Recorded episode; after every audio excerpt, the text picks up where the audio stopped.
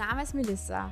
Hi und herzlich willkommen zu Mutmach FM, dein Podcast für mehr Mut, Selbstvertrauen und Einblick in spannende Infos für deine Karriere in gerade herausfordernden Zeiten.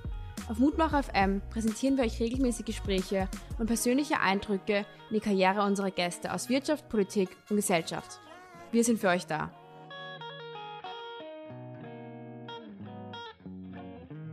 Hallo und herzlich willkommen bei Mutmach FM. Heute zu Gast haben wir Christiane Wager, Trend- und Zukunftsforscherin. Hallo und herzlich willkommen. Schön, dass du heute bei uns im Studio bist. Hallo, hallo an alle und danke für die Einladung. Ja, gleich zu Beginn ähm, wollte ich fragen, wie wird man dann überhaupt Trend- und Zukunftsforscherin? Das ist doch eher ein Beruf oder ja, was man eher seltener hört. Und warum ist es schon wichtig, heute an morgen zu denken? Hm. Ja, genau. Ist es ein Beruf? Das bezweifeln ja manche sogar noch. Nein, aber bei mir war das Zufall. Also ich habe in München studiert Germanistik und Soziologie. Das sind jetzt natürlich zwei Fächer, bei denen man nicht unbedingt oder ich zumindest nicht wusste, wenn man es nicht auf Lehramt macht, ähm, was mache ich dann beruflich damit? Und dann bin ich der Liebe wegen nach Wien gekommen. Mein Mann kommt aus Österreich und habe mich umgeschaut, was was gibt's hier so, was könnte ich irgendwie beruflich machen und bin dann aufs Zukunftsinstitut gestoßen. Und ich es hat sich spannend angehört. Ich hatte überhaupt keine Ahnung davon, was die überhaupt machen. Ähm, habe mich dann ein bisschen auf der Webseite umgeschaut und habe dann gesehen, okay, da geht's um gesellschaftlichen Wandel, schon mal cool mit Soziologie. Und äh, die suchen gerade jemand, der auch schreiben kann oder die auch schreiben kann. Und die Kombination hat mich dann sofort überzeugt und äh, so sind wir dann in Kontakt getreten und dann hat es auch geklappt. Und dann habe ich ähm, viele Jahre im Zukunftsinstitut gearbeitet und ähm, ja, bin seit einiger Zeit selbstständig. Und äh, ich wusste auch am Anfang länger nicht, um was es genau geht, weil es natürlich so ein weites Feld ist. Und dann ist mir aber mit der Zeit immer klarer geworden, warum ist es so wichtig? Ich würde sagen, erstens, weil es eben darum geht, die Gesellschaft, den gesellschaftlichen Wandel zu beobachten. Also was verändert sich, äh, welche neuen Sehnsüchte und Bedürfnisse entstehen. Und dann natürlich die Frage zu stellen, okay, ähm, welches Bild haben wir von einer Zukunft oder es gibt ja mehrere Zuk Zukünfte, äh, in die wir uns hinbewegen können. Und wenn wir dieses Bild eben nicht haben, was jetzt gerade so ein bisschen der Fall ist, wo geht's hin, dann kommt es zu einer großen Orientierungslosigkeit in der Gesellschaft und bei Einzelnen. Und Orientierungslosigkeit führt früher oder später immer auch zu Angst. Und Angst ist nie gut und spaltet die Gesellschaft. Und deswegen ist es wichtig, so eine Idee von Zukunft zu haben und die im besten Fall auch gemeinsam zu entwickeln. Ja, ich will gleich bei dem Wort Zukunft wieder nachhaken. Ähm, in einer der Blogartikel hast du auch die Frage gestellt, wie wollen wir in Zukunft leben und dass auch heute schon eigentlich Entscheidungen getroffen werden für die Jahre 2030, 2040, 2050, beziehungsweise die in diesen Jahren, in den nächsten 20 bis 30 Jahren ausschlaggebend sein werden. Wer trifft diese Entscheidungen? Wie werden diese Entscheidungen getroffen? Und vor allem als junge Person ist es ein bisschen angstmachend. Leute treffen Entscheidungen, die mich oder meine Kinder später mal betreffen, ohne dass ich von meiner Stimme Gebrauch machen kann. Ja. Wie können junge Menschen auch irgendwie Stimme bekommen. Mm, absolut. Also Zukunft, da ist das wieder so eine Mindset-Frage, ist immer auch jetzt, ja. Immer wenn wir uns Richtung Zukunft bewegen, kommen wir in der Gegenwart an, ja. Wir sind ja immer in der Gegenwart. Und ähm, das finde ich schon mal beruhigend, weil man sich dadurch auch verankern kann, immer in der Gegenwart durch diesen Gedanken. Und diese Idee, dass das, was wir jetzt heute, welche Schritte wir heute tun, Auswirkungen auf die nächsten Jahre und Jahrzehnte hat, stimmt natürlich, aber soll uns auf keinen Fall überfordern oder gar ängstigen. Und was in den letzten Jahren und Jahrzehnten passiert ist, war, dass es bestimmte Strukturen gab in der Politik, aber auch ähm, in Großunternehmen, Großkonzernen, die sogenannte Entscheidungsträger, meistens auch äh, männlich, das ändert sich ja auch gerade, ähm, die Entscheidungen getroffen haben für andere. Und seit wir natürlich auch das Internet als Medium der Partizipation haben, brechen diese alten Strukturen auf und immer mehr Leute können einfach mitentscheiden und können eine Stimme haben.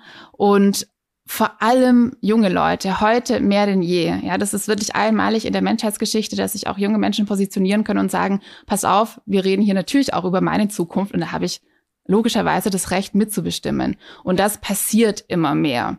Und ich fände es ganz gut, wenn es eben da auch Allianzen gibt. Also das heißt nicht, die, die alten Strukturen sind alle schlecht und die neuen irgendwie gut, sondern dass man das irgendwie gut kombiniert und gemeinsam viel partizipativer an der Zukunft arbeitet. Aber wo passiert dieses gemeinsam zwischen Jung und Alt? Ich bin selbst eine junge Person. Ich sehe es nicht so ganz, muss ich auch ehrlich sagen.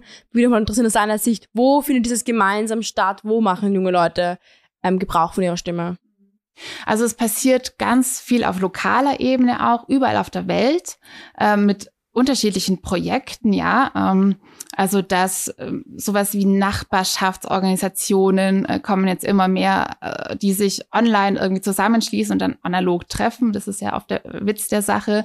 Ähm, oder auch in Unternehmen gibt es zum Beispiel den Boss Day, ähm, heißt das Konzept. Einmal im Jahr werden die Rollen vertauscht, also dass junge Leute, die Auszubildende oder äh, wirklich ganz äh, im Beruf junge Leute mit dem Chef, der Chefin den Platz tauschen und für einen Tag Chef sind und die Chefin dann in die Rolle äh, der Jüngeren schlüpft, um dann wieder zu, sich zu erinnern, wow, wie waren das, äh, als ich noch jünger war? Und dann auch andersrum, wie viel Verantwortung ist da eigentlich mit dabei, wenn ich äh, Dinge jeden Tag entscheiden muss?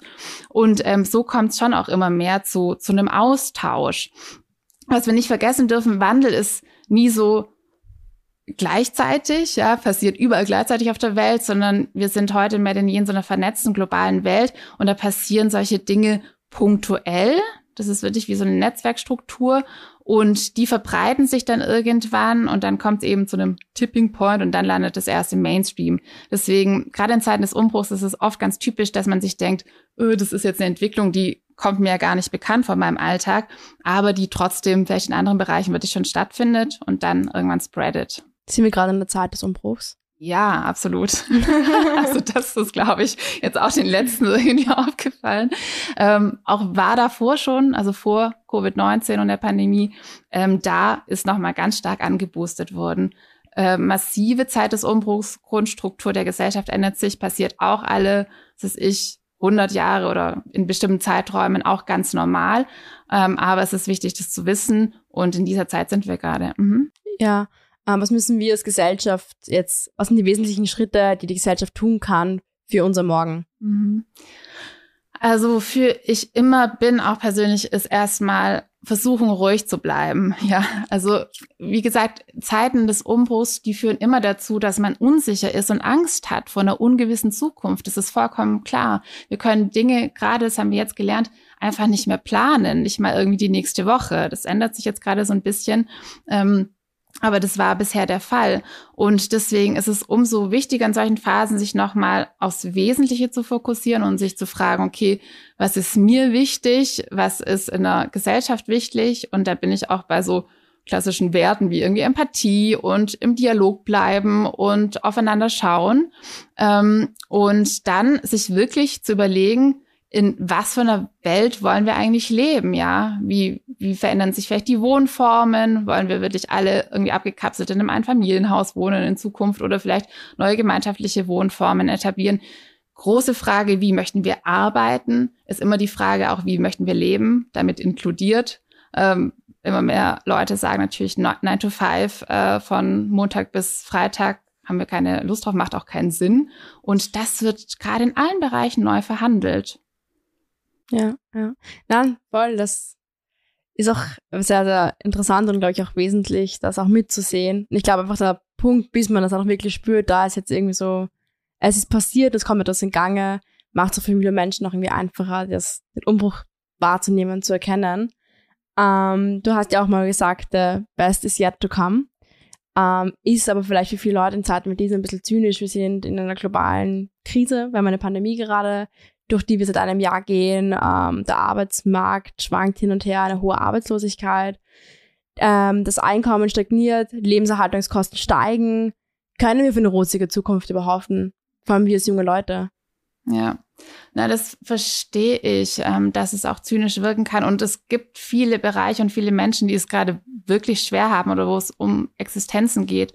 Und ich fürchte, dass gerade auch in wirtschaftlicher Sicht jetzt noch viele Insolvenzen erst kommen und nachrücken werden. Und das ist immer so, wenn Dinge neu verhandelt werden, ähm, werden Dinge quasi, ähm, ja, also haben, haben dann keinen weiteren Bestand mehr. Ja, das, das ist äh, in der Entwicklung im Leben quasi leider so. Äh, mit The Best is Yet to Come äh, meine ich, dass das immer so einen Hoffnungsaspekt mit beinhaltet. Also Zukunft und Hoffnung sind ganz eng miteinander verwandt, weil wenn ich keine Hoffnung habe, dann habe ich im Endeffekt auch keine Zukunft. Also das fängt schon im Kleinen an, wenn ich irgendwie morgens aufwache und mir denke, boah, es ist eh alles sinnlos, ich habe irgendwie keine Lust in den Tag zu starten. Ähm, kennt wahrscheinlich jeder äh, so Phasen oder gar, wenn man irgendwie auch in, in den depressiven Bereich oder so reingeht, dann ist die Hoffnung weg und dann, dann startet man erst gar nicht. Und ähm, deswegen ist The Best is Yet to Come immer so ein Orientierungspunkt, ähm, der Hoffnung geben soll, auf den ich hinarbeiten kann, was aber nicht bedeutet zu sagen, boah, das ist immer einfach, das ist immer rosig, ähm, sondern umso mehr bedeutet, schau mal, wo sind jetzt irgendwie die Schwächen, äh, wo ist, sind Ungleichheiten da und wie kann ich das verändern? Ja, ähm, ja, es ist halt sehr interessant irgendwo auch, ähm, sich da die Gedanken zu stellen, vor allem mit dem Begriff Hoffnung. In Zeiten, wo es sehr hoffnungslos ist, wie findest du selbst eine Hoffnung oder ja? Vielleicht kannst du da ein konkretes Beispiel aus deinem Alltag nennen. Ja, ja das ist eine schöne Frage. Also mir äh, gelingt es emotional auch nicht immer. also ich glaube, das ist ein Trugschluss, dass man äh, dieses Positive Thinking äh, immer da hat. Und ich glaube, dass das auch gefährlich sein kann, weil es so einen Druck aufbaut. Ich muss immer positiv denken, das meine ich damit gar nicht. Ähm, sondern auch mal so eine Phase zuzulassen und zu sagen, boah, jetzt fühle ich mich, fühle ich mich einfach gerade nicht gut oder nicht so hoffnungsvoll, weil es gibt so viel Leid und Ungerechtigkeit auf der Welt und wird es leider auch immer geben. Irgendwo die Welt wird nie perfekt sein. Ähm, aber sich dann mental zu sagen, okay, es, das gehört dazu und es geht immer weiter. So ähm, platt das erstmal klingen mag, vielleicht für, für manche. Und da gibt es natürlich auch schon in der Neurowissenschaft viele Studien und Belege dafür, dass immer, wenn man das Gefühl hat, wirklich aktiv etwas tun zu können, selbst ermächtigt zu sein und nicht sich irgendwie in so einen Strudel zu begeben, der über einen bestimmt, dann hat man auch wieder Hoffnung und dann hat man das Gefühl, okay, ähm, ich habe einen Platz in der Welt und kann da auch, ähm, kann da wirklich auch was gestalten. Und damit meine ich aber auch nicht immer gleich sofort die große Nummer, weil das kann auch Druck ähm, erzeugen, sondern wirklich Schritt für Schritt im Alltag ähm, zu schauen, okay, was, was tut mir gut, was tut meinem Umfeld gut und da dann immer wieder voranzugehen. Hm. Hm. Ja, es ist halt wichtig, sich diese Fragen zu stellen, aber das ist auch ein bisschen dieses Strudel auch angesprochen, Hast du einen Tipp an Leute, die sich vielleicht durch das letzte Jahr in einem Strudel gerade befinden? Wie finde ich aus diesem Strudel heraus? Wie, wie finde ich wieder Hoffnung? Ich glaube, das ist halt gerade wichtig für Menschen, die gerade im jungen Alter sind, aber vielleicht auch ältere Menschen, die jetzt auch ein Jahr lang isoliert waren. Ja, das ist genau für diese Gruppen unfassbar schwer gewesen. Und gerade die jungen Leute waren ja so in der öffentlich, öffentlichen Diskussion überhaupt nicht äh, vorhanden lange Zeit. Das hat sich jetzt erst geändert vor kurzem. Ähm, aber das ist enorm. Was für einen jungen Mensch ist ein Jahr super lang und da wurde einfach viel geraubt an Möglichkeiten. Und ähm, ich denke, dass es wirklich ganz wichtig ist, sich auszutauschen. Entweder mit, mit Freundinnen und Freunden, mit Gleichgesinnten oder auch mit den Eltern, je nachdem, mit Großeltern, Onkel, Tante, je nachdem, als wem man Bezug hat.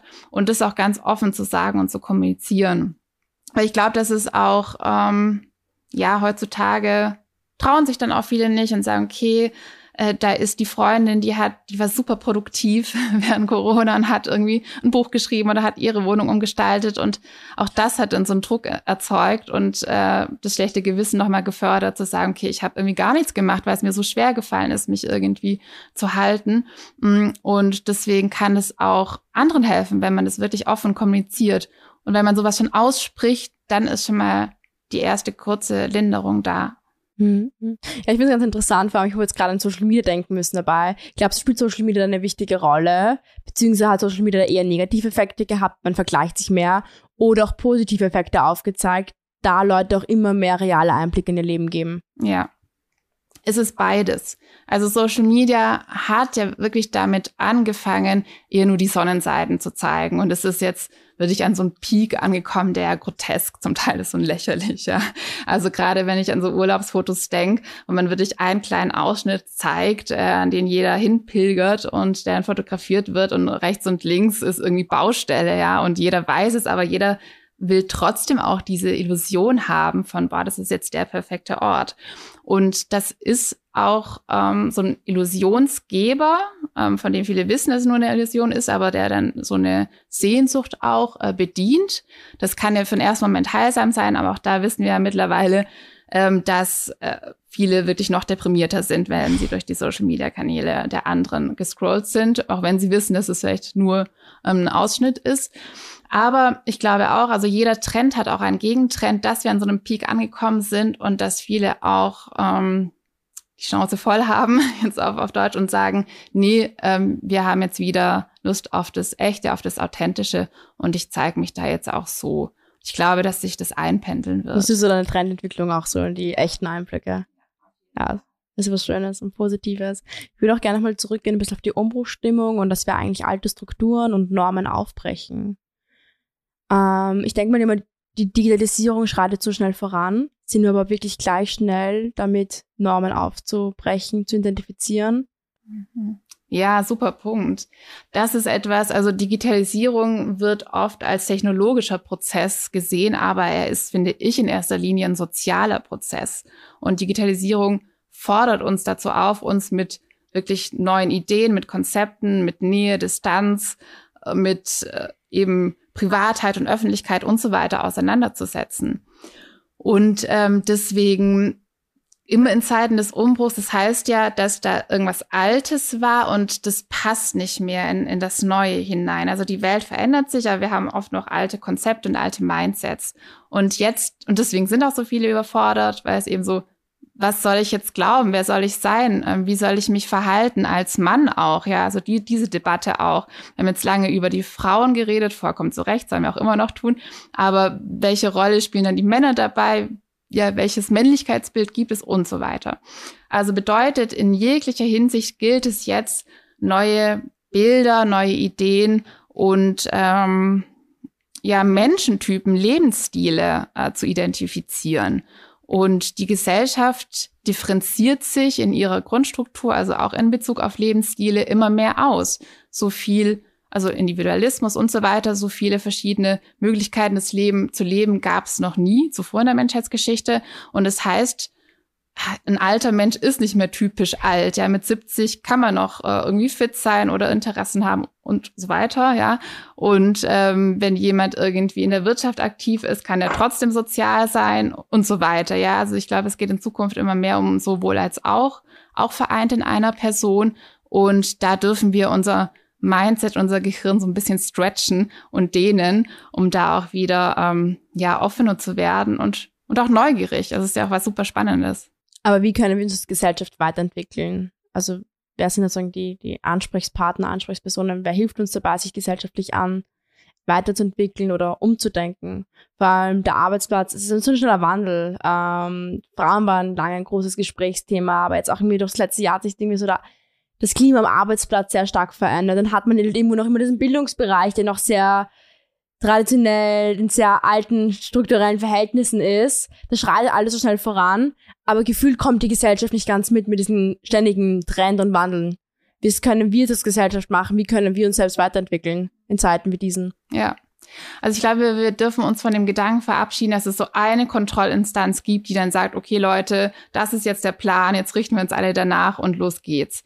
Das ist jetzt gerade eine Zeit von vielen Gleichzeitigkeiten und deswegen, also die Kompetenzen, die vor allem auch in den Schulen gelehrt werden sollten und die sich jeder anschaffen äh, darf, und ich glaube, dass da junge Leute von heute auch prädestiniert dafür sind, ist, mit so einem Grundwandel klarzukommen. Also die Welle des Wandels auch, auch irgendwie mitzusurfen und klar zu machen, okay, es wird immer Wandel geben, die Zukunft wird wirklich auch schneller und komplexer und ist nichts Lineares, es ist eigentlich immer weniger planbar und eher damit irgendwie klarzukommen. Erstens. Zweitens gibt's wirklich im Kleinen wie im Großen in unterschiedlichen Bereichen, ob das in Schulen sind, in ähm, Organisationen, in Unternehmen, in Nachbarschaften, in den Städten gibt es immer mehr Kretzelkulturen und so weiter, gibt es immer einzelne Personen, Innovatoren, die eben so ein neues Mindset etablieren und die zu anderen sagen, hey, pass auf, ähm, so könnten wir das hier neu organisieren, so können wir das neu strukturieren.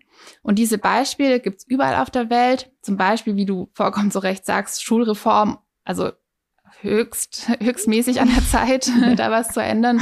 Äh, Schulstrukturen kommen aus dem Militär, was die Zeiten angeht und so weiter. Also ähm, darf jetzt echt mal reformiert werden.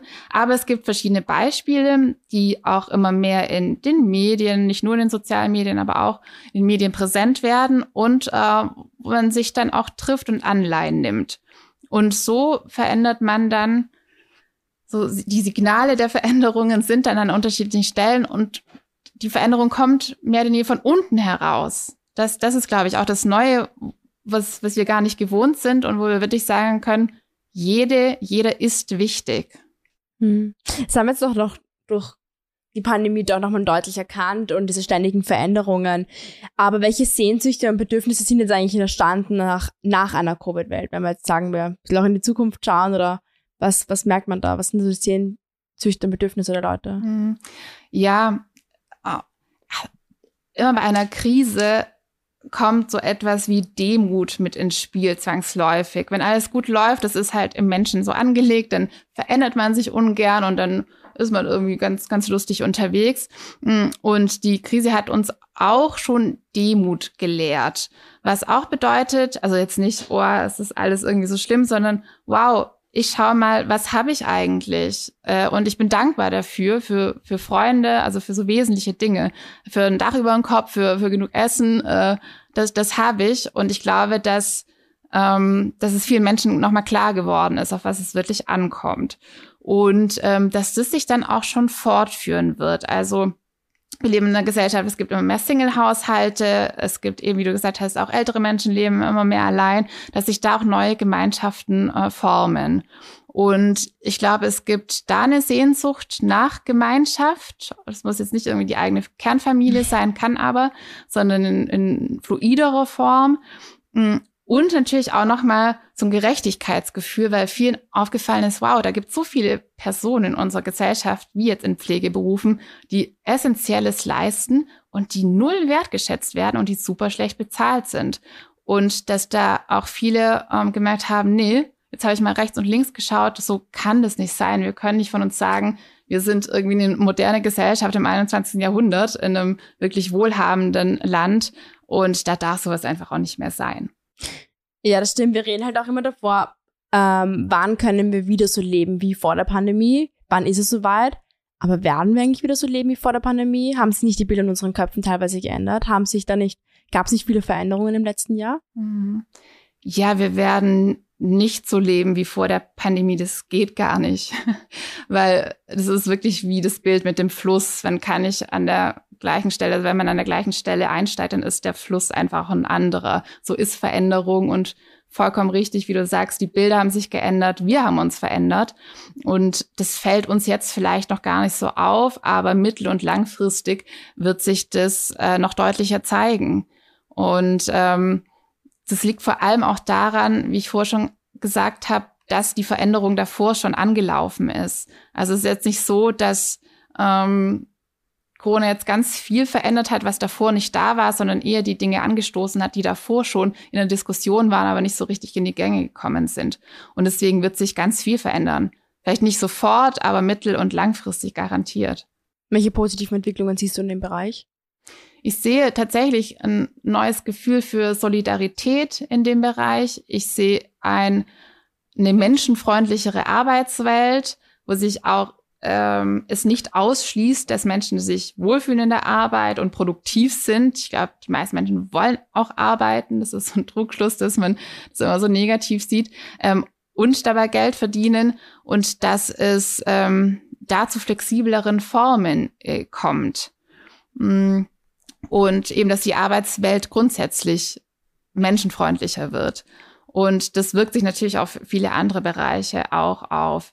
Was mir jetzt ein bisschen Sorgen macht oder was mich echt auch traurig gemacht hat zum Teil, ist tatsächlich diese Spaltung, die jetzt noch da ist, also diese Extreme, dass äh, manche Menschen eben solidarischer geworden sind, manche aus Angst sicherlich mh, mm, zugemacht haben und eher so in, in die Aggression gegangen sind.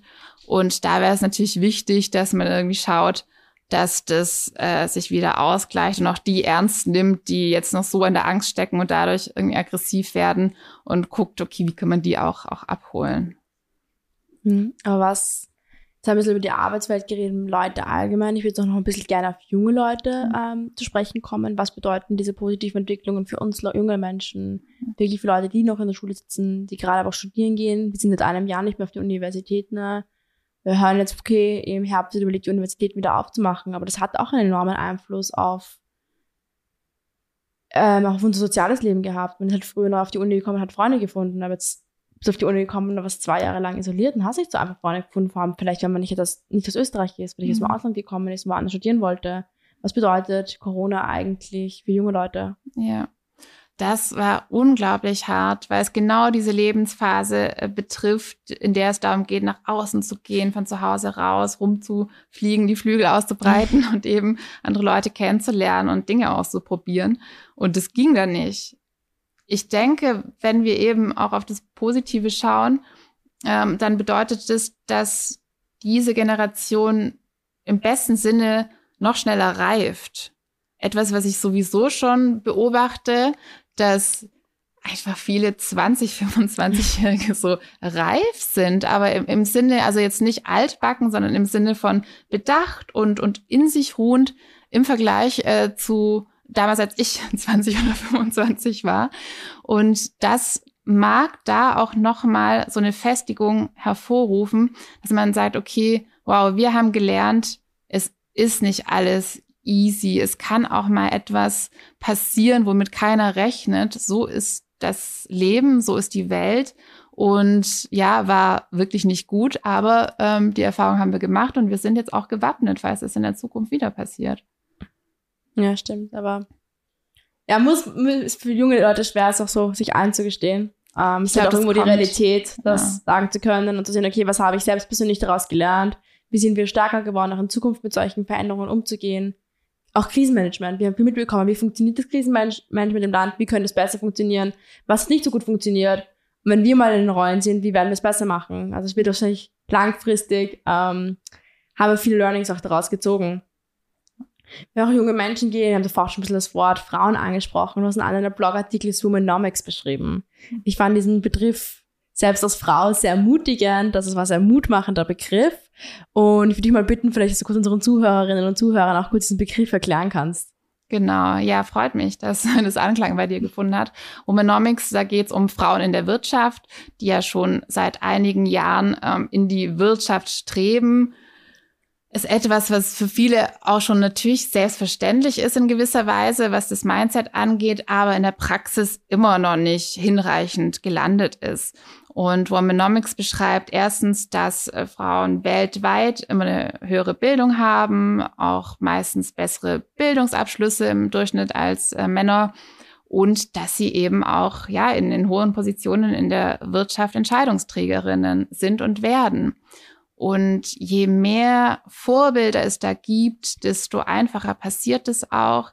Ich habe das Gefühl, das war oft bis vor kurzem noch so, wie so fast unter Wasser irgendwie kämpfend. Und jetzt hat man da so ein bisschen Luft und sieht immer mehr Frauen, die auch als Role Model dienen. Und das halte ich für extrem wichtig, dass da einfach Bilder da sind. Und das will der Begriff Womanomics auch machen. Nicht sagen, boah, Frauen sind jetzt die besseren Männer oder die sollen jetzt die, die Wirtschaft rulen oder so, sondern eher ein, ein Bild schärfer machen und bunter, das davor so grau und unscharf war. Und dieses Bild von Männern als Chef, von Männern in der Wirtschaft immer sehr stark und präsent und, und farbenkräftig. Und Womenomics macht jetzt eben dieses Frauenbild auch farbenfroh und farbenkräftiger. Ja, ich verstehe, du meinst. Ich habe mich mit dem Wort sehr angesprochen. gefühlt, also mit dem Begriff sehr gut irgendwie gefallen einfach. Auch diese Kombination aus den zwei Wörtern. Um, ähm, und ich hoffe, dass das unsere Zuhörerinnen und Zuhörer auch so empfinden und vielleicht auch ermutigt fühlen bei dem Begriff. Wir neigen uns auch schon langsam am Ende zu und ich würde dich zum Abschluss nochmal um mutmachende Worte für unsere Zuhörer und Zuhörerinnen bitten. Mhm. Ja, gerne. Ja, denkt immer dran, die Zukunft gehört euch. Ihr tragt alles schon in euch und äh, probiert euch aus, Schritt für Schritt. Und lasst euch jedenfalls nie einreden, dass ihr zu jung für irgendetwas seid.